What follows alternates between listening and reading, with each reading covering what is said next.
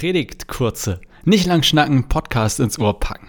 Predigten von mir, Pastor Jonas Göbel, in einer einminütigen Zusammenfassung. In dieser Geschichte geht es um den Turmbau zu Babel aus dem ersten Buch Mose. Die Menschen damals, so die Erzählung, hatten eine gemeinsame Sprache und haben beschlossen, einen Turm zu bauen, der bis in den Himmel reicht, um sich einen Namen zu machen und nicht um über die ganze Erde zerstreut zu werden.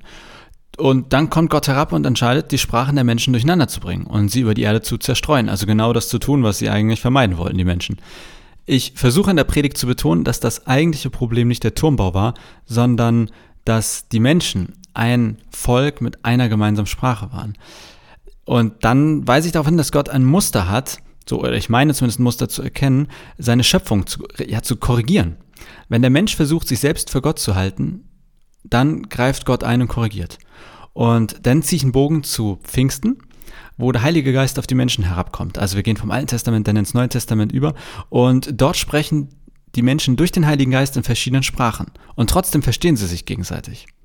Mein zentraler Punkt in der Predigt ist die Motivation und das Ziel unseres Handelns. Damit meine ich, wir sollen nicht aus uns selbst heraus handeln, sondern aus Gott heraus. Unser, also wir sollten uns auf Gott ausrichten. Und deswegen schließe ich mit einem, ja, regelrecht mit einem Gebet die Predigt, in der ich um Gottes Energie und Offenbarung für das eigene Leben bitte. Und ich versuche zumindest zu ermutigen, weniger wie die Turmbauer zu Babel zu sein und mehr wie die Menschen an Pfingsten. Und die haben gebetet und um Gottes Energie gebeten und waren dann mit Gott unterwegs.